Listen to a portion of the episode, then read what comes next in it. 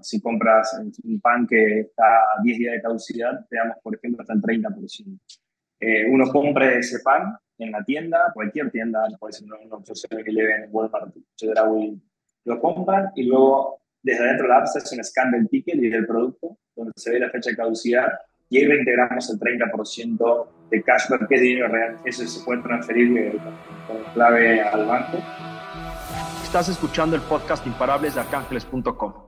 Hola, soy Luis Barrios, fundador y director general de Arcángeles. Nuevamente bienvenidos al podcast Imparables, donde hablamos con expertos y los fundadores de las empresas que son oportunidades de inversión en arcángeles.com, nuestra plataforma regulada por la Comisión Nacional Bancaria de Valores, en donde cualquiera puede invertir en las mejores startups de Latinoamérica desde 5 mil pesos. En esta ocasión tenemos a Mauricio Kremer, director general y fundador de Kiwi. Kiwi es una plataforma para reducir los residuos de alimentos. Kiwi anima a los consumidores a comprar productos están a punto de caducar físicamente en las tiendas con ahorros considerables a través de recompensas, de devolución de efectivo y así conectándolos directamente con los productores. El consumidor solo necesita escanear el boleto y el producto una vez que lo compra en el supermercado y tener el efectivo en la cartera disponible para su retiro en una cuenta bancaria. Mauricio, un gusto tenerte por acá. Gracias, Luis, igualmente. Buenísimo, pues digo, entrando en tema, eh, me parece un, tema muy interesante, digo, porque eh, creo que el desperdicio de comida es un tema muy alarmante, ¿no? Y más eh, en un mundo que cada vez este, la producción de comida se vuelve un reto, que a su vez también genera contaminación, escasez de agua, etcétera, ¿no? Entonces creo que es un tema hiper relevante porque no nada más eh, un impacto social, sino es un impacto medioambiental con, con, la solución que hoy ofrece Kiwi en el mercado, ¿no? Entonces, pues cuéntanos un poco, Mauricio, sobre el mercado de desperdicio de alimentos, ¿no? O sea, ¿qué dolor están solucionando a través de Kiwi en el mercado? ¿Qué relevancia del desperdicio de alimentos existe en Latinoamérica? y, cuáles han sido esos factores principales por los cuales este dolor en Latinoamérica no ha logrado poderse resolver, ¿no? ¿En qué influye, vamos, o qué considerarías eh, que debería de adoptarse en Latinoamérica para empezar a resolver eh, este problema? ¿Es un tema de conciencia? ¿Es un tema de, de, logística? ¿Es un tema de procesos? No lo sé, cuéntanos, Mau. Buenísimo, Luis. Gracias por la introducción. Sí, la, verdad que el tema de desperdicio de alimentos, para que, para que se una idea, en toda Latinoamérica se desperdicia 43 eh, billones eh, de valor de la comida. Eh, y lo que es México, o toda la comida de ese precio en México alcanzaría para alimentar a 25 millones de personas. Es increíble la cantidad, son algo de 38 toneladas por día, eso es un camión y medio por día. Principalmente es, es un mix ¿no? de lo que pasa hoy. Principalmente nosotros apuntamos a todo lo que es el desperdicio alimentario eh, de las marcas, no todos estos productos eh, que, se están, que se caducan en las tiendas, eh, que se terminan tirando. Y esto realmente ocurre, es un mix, ya que nosotros cuando vamos a comprar algo, ¿no? el precio de Anaquel es el mismo para un producto que está por vencer en tres días que otro que vence en 30. Pero nosotros como consumidores compramos ¿no? el más largo, porque dice, no, el supermercado no, no, me va a joder y me va a vender el mismo precio de productos diferentes. Entonces es un tema de incentivo eh, al usuario, al consumidor, eh, pero también el, el, supermercado no tiene hoy las herramientas para hacerlo. Es decir, que el supermercado si mira el stock eh, que tiene, va a ver que tiene 10 yogures, ¿no? Y no, no va a ver que, por ejemplo, tiene 5 yogures que vencen dentro de 10 días, 5 yogures que vencen dentro de 5. O sea que el stock por fecha de vencimiento no existe, digamos, ni en Latinoamérica ni en la parte del mundo. Y bueno, nosotros fuimos a atacar a eso. Bueno, ¿cómo hacemos nosotros para incentivarnos, para incentivar al usuario que compre este producto que uno generalmente lo deja de lado. Lo deja de lado a la anaquel y ese producto se termina, se termina tirando. Ok, ok. ¿Y, ¿Y, cuál es esa relevancia ¿no? del desperdicio de alimentos en Latinoamérica? Son 43 billones de dólares y para que lo pongamos si en un porcentaje, o sea, el porcentaje en de las empresas es el, el 2% de todo, digamos, de toda la facturación termina siendo desperdicio por caducidad. Estás hablando que es una oportunidad alcanzable eh, eh, para poder monetizar eso de una manera productiva, ¿no? Son alrededor de 4.3 billones de dólares como, como mercado para atender este, en el corto plazo, ¿no? Eh, si bien los países europeos considerados desarrollados, pues tienen diferentes políticas, ¿no? Como puede ser Italia, Francia, España, ¿no? Que tienen regulaciones sobre el desperdicio de alimentos, algo que no tenemos todavía en Latinoamérica, ¿correcto? Sí, hasta el momento en Latinoamérica no, hay una regulación, digamos, en, toda América, si, si, incluimos también a países como Canadá y Estados Unidos, que justamente el, durante este mes se firmó un convenio eh, Canadá, Estados Unidos y México como para eh, involucrar al Estado, digamos, con normas contra el desperdicio de alimentos. Pero recién es algo como justamente vos decís, en otros países de Europa está muy avanzado y acá está llegando. Digamos. Ya que hayan firmado tres países del norte de Norteamérica eh, este convenio donde todo salía para reducir el desperdicio de alimentos, eh, creo que es muy factible, estamos, como se dice, como muy buen timing, nosotros aprovechando estas oportunidades que hay. Poner en valor estos alimentos.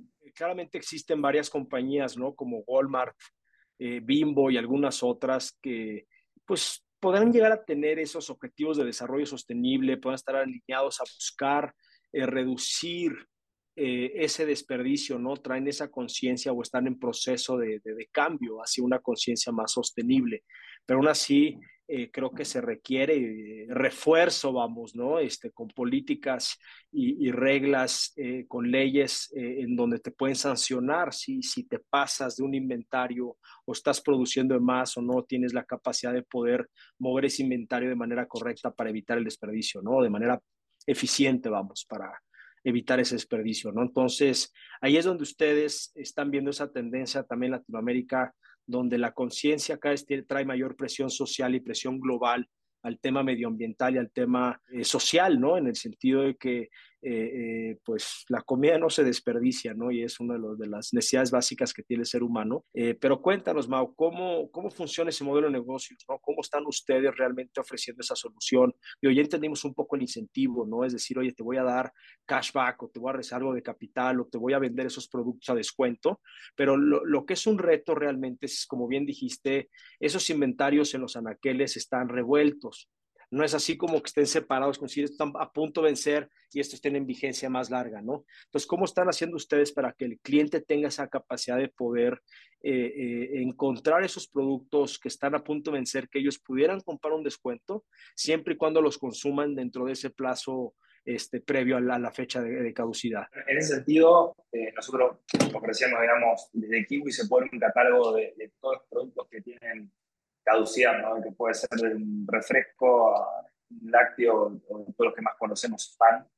Eh, principalmente nosotros ponemos las reglas, que es, si compras un pan que está a 10 días de caducidad, te damos, por ejemplo, hasta el 30%.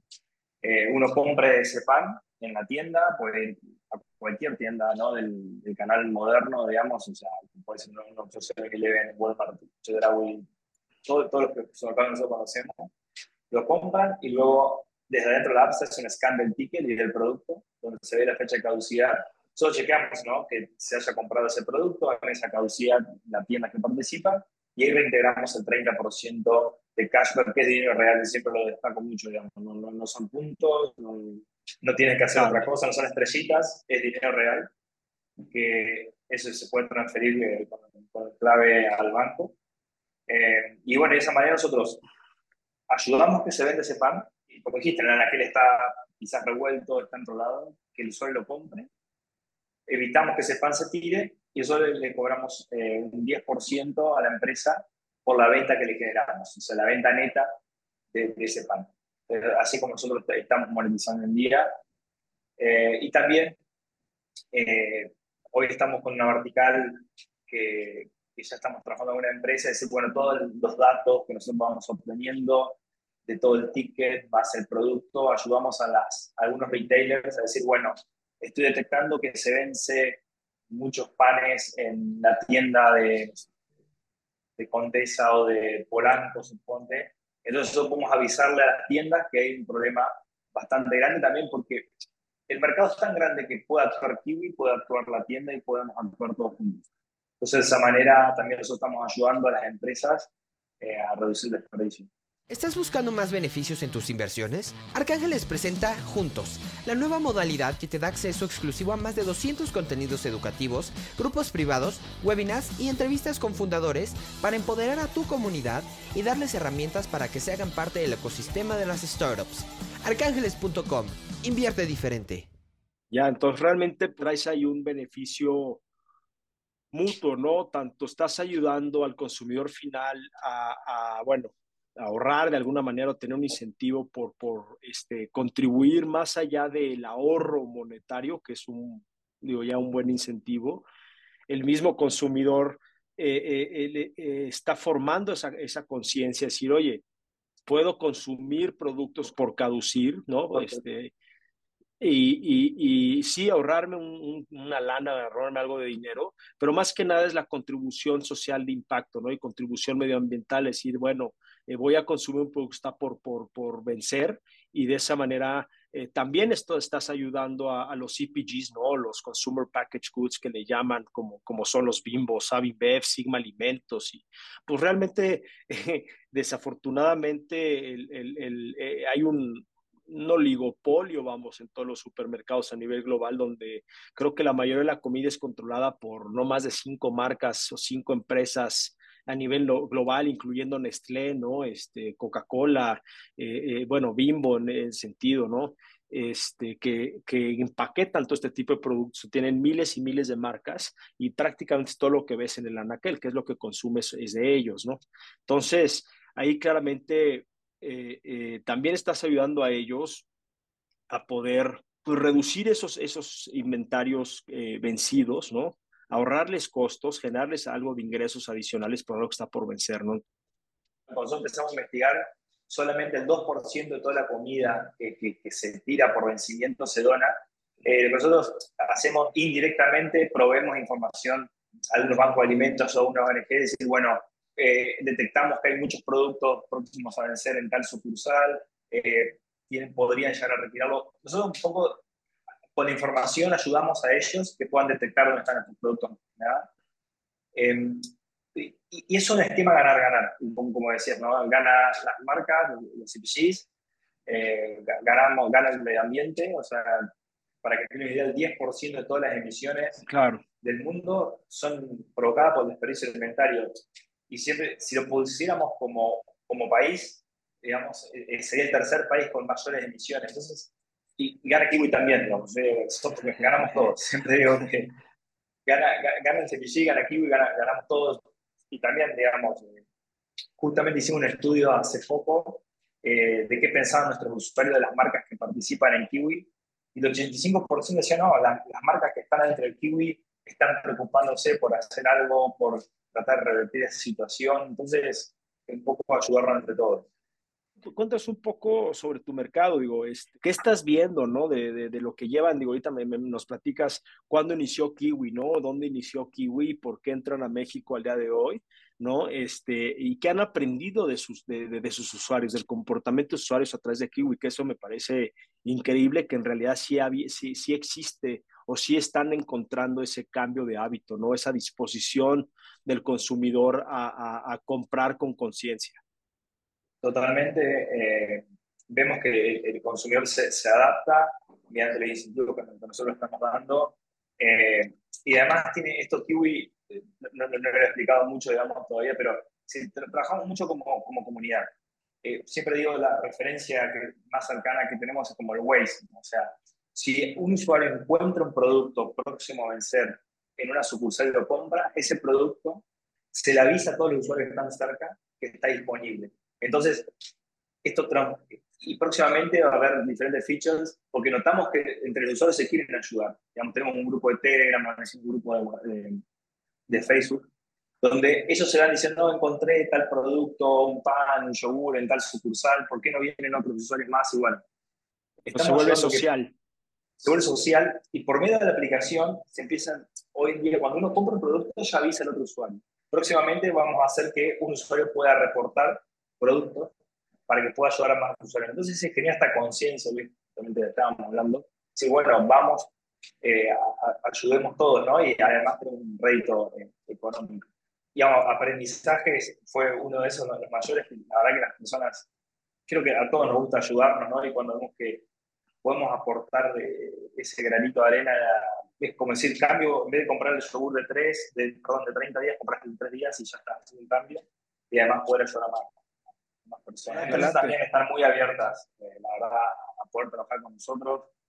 Eh, hemos estado trabajando con, con Sigma Alimentos, por ejemplo, en México, eh, que la verdad estamos trabajando muy en conjunto y, hablamos muy seguido de cómo hacemos para crecer, nos están ayudando también nosotros. Bueno, la, nacimos en Argentina en febrero del año pasado y bueno, la verdad que el foco nuestro es México que lanzamos en agosto. Eh, estamos, Argentina fue un poco para pilotear y para probar con empresas como Invet, digamos, que te lo había mencionado. Eh, pero ahora ya estamos, la verdad que full, full para México, que vemos que hay una oportunidad gigante.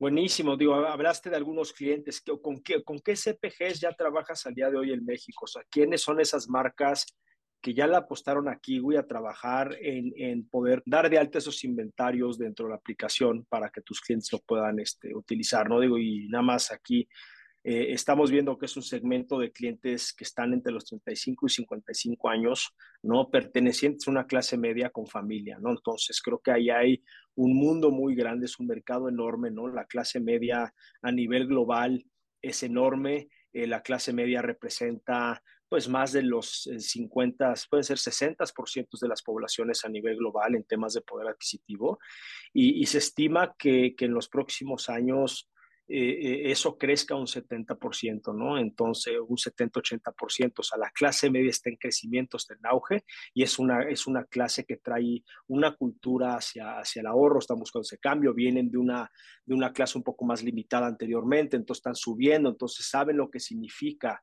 realmente este, progresar y crecer, ¿no? Y creo que este tipo de, plataformas este, contribuye a ese crecimiento eh, patrimonial.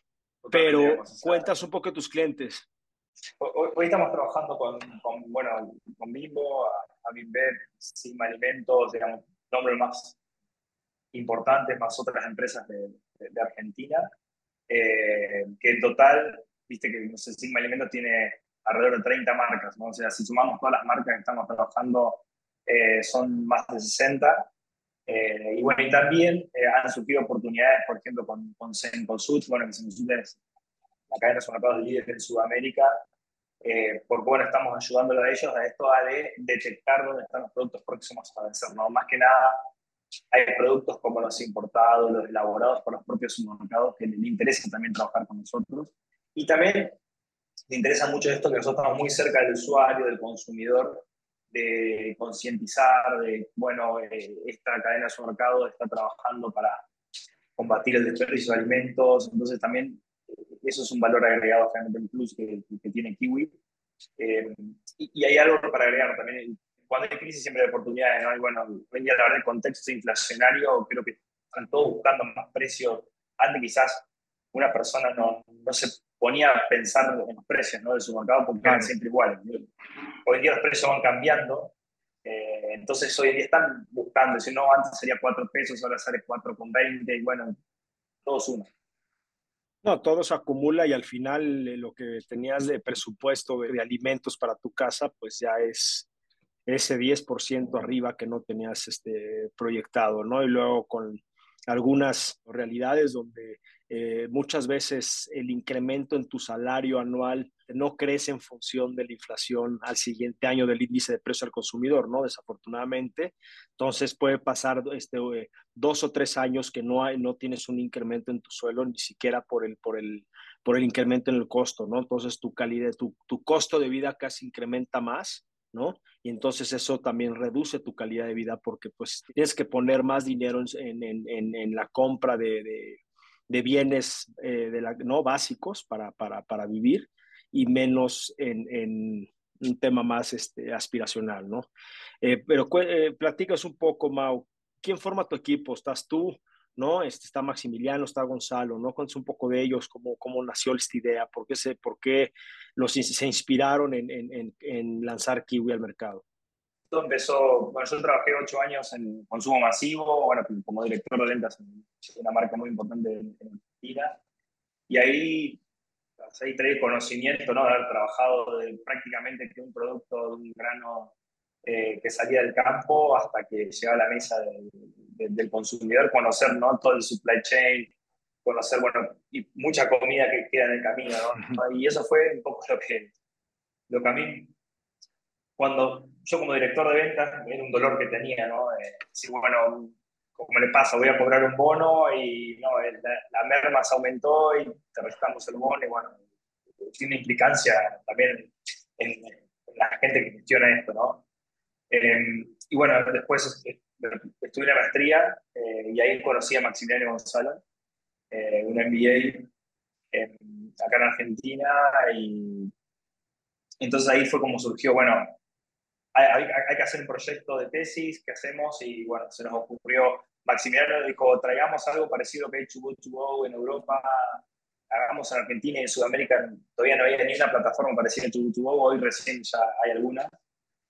Y dije, no, no, no hagamos algo, no copiemos, porque yo, yo viví esto y no hay una solución aún para poder disminuir el desperdicio de las marcas. Quizás para restaurantes hay algo, pero directamente las marcas no, no había nada. Entonces, bueno, ahí fue como dijimos, eh, volquémonos de lleno a, a, resolver este problema, ¿no? De lo que tiene que ver, siempre explico, el desperdicio de las marcas, ¿no? De, los productos empaquetados. Eh, y así fue, bueno, como principio de 2021, fines de la pandemia, digamos, comenzamos a, hacer un proyecto de lo que, de lo que es Kiwi. Eh, y bueno, empezamos a primero a hablar con, con algunas cadenas de mercado que empezaron a dar un poco de advice, algunos conocidos, hasta que bueno, lanzamos el, primer producto. No, buenísimo. Digo, entonces al final, eh, eh, Aliado hoy trae una atracción, eso, trae una atracción, este, ya tienen clientes, eh, lanzaron Argentina, eh, se están expandiendo a México. Claramente hay varias métricas que hay que optimizar, bueno, que es parte del proceso de evolución de una startup, ¿no? En poder ir incrementando ese famoso lifetime value, que hoy a la fecha pues digo, eh, eh, eh, creo que puede mejorar, ¿no? Este, están muy cercanos al, al 2X de, la, de, lifetime value contra el costo, ¿no? Contra el CAC. este, ya traen ingresos, están creciendo este, un, un promedio de 10 a 15% mes a mes en México hay una oportunidad de mercado de 4.3 billones de dólares y, y, por otro lado el, el mercado de los supermercados, ¿no? Este, según la ANTAD, ¿no? La Asociación Nacional de Supermercados y Grandes Almacenes en México, eh, los últimos 12 meses las ventas de dichos supermercados han crecido más de un 10% al mes. Eh, entonces, ustedes están también este, creciendo en esa tendencia de que, bueno, eh, se recupere esa confianza del consumo. Tú estás en un mercado en el que no va a ser algo cíclico, va a ser este, más bien, no es por temporadas en su caso, lo cual me gusta mucho el modelo de negocio porque eh, puede sobrevivir en, tanto en crisis como en momentos de abundancia, ¿no? ¿Qué planes tienen a futuro? Al menos, digamos, durante este año 2023 vamos a estar full focalizado en México.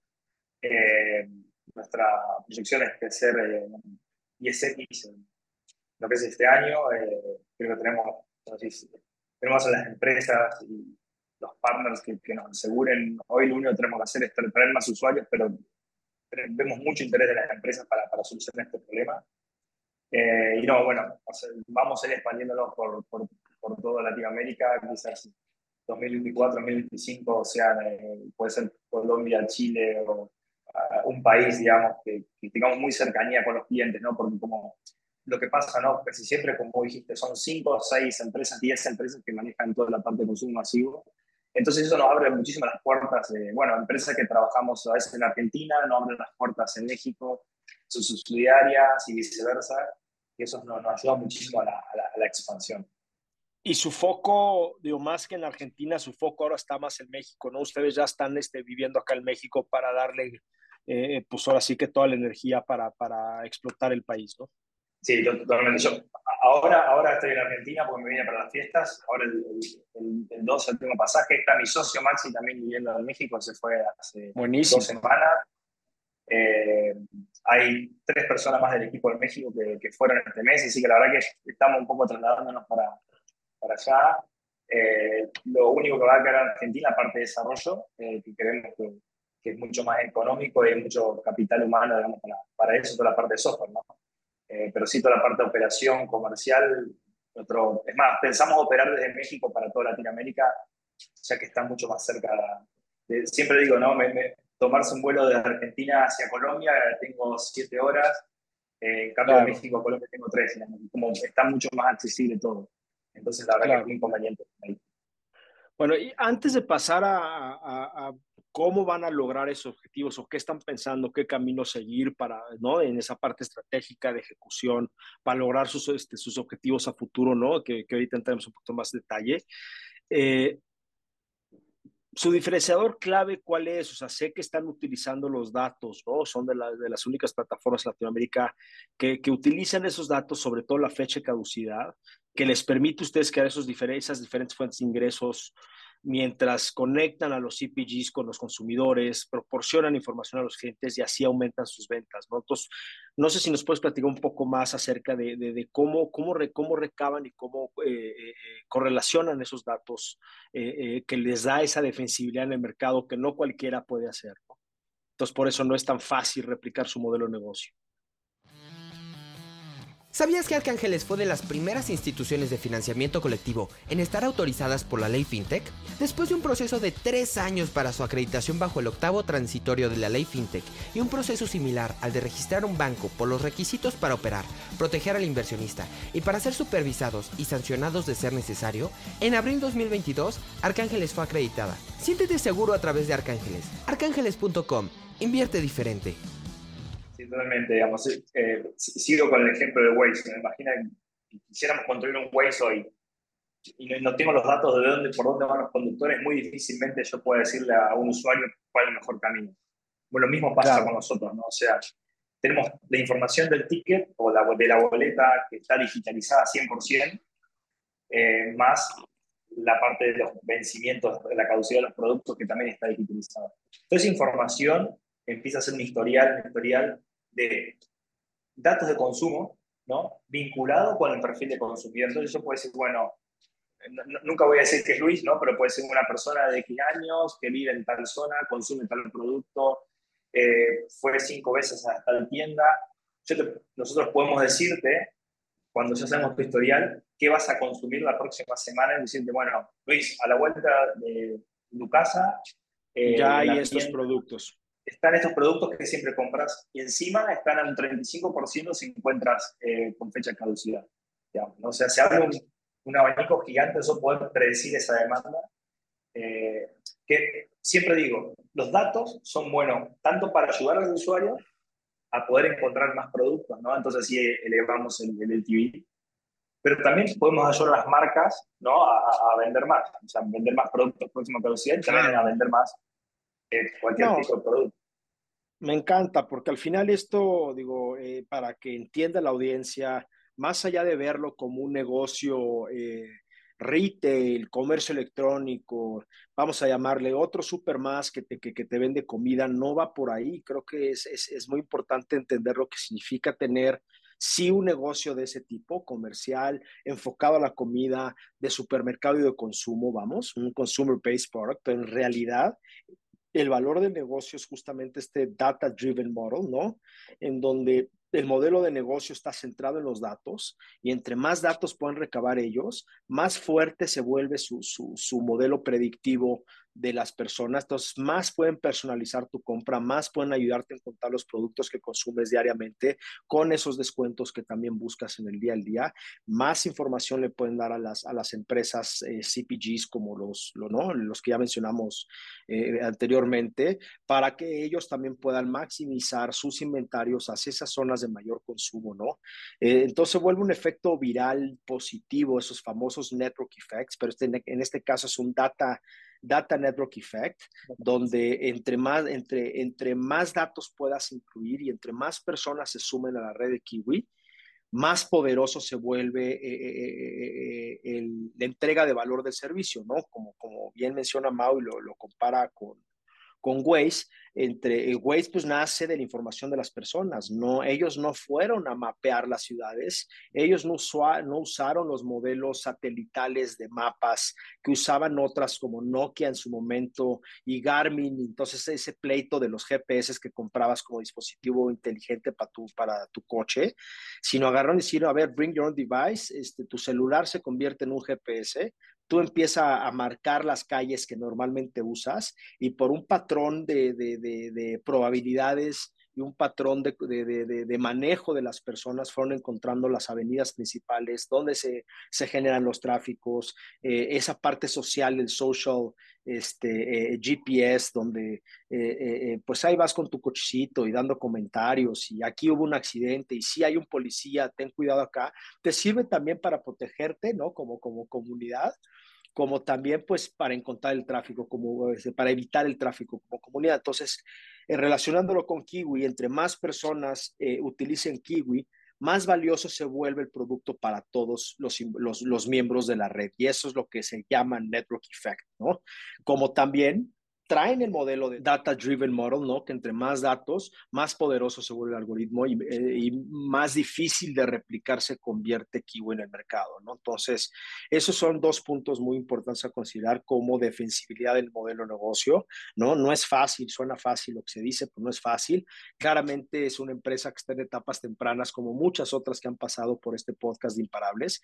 El tema de Food Tech, en este caso, pues puede ser considerado en donde ellos lo que están buscando no es tanto inventar, una fuente alternativa de consumo, sino más bien aprovechar lo existente allá afuera. Y es donde Kiwi, en un ambiente inverso, eh, eh, eh, de, crear una nueva, una nueva comida con, con, una materia prima alternativa, es salvar lo que ya se está desperdiciando, que sigue siendo 100% de buena calidad.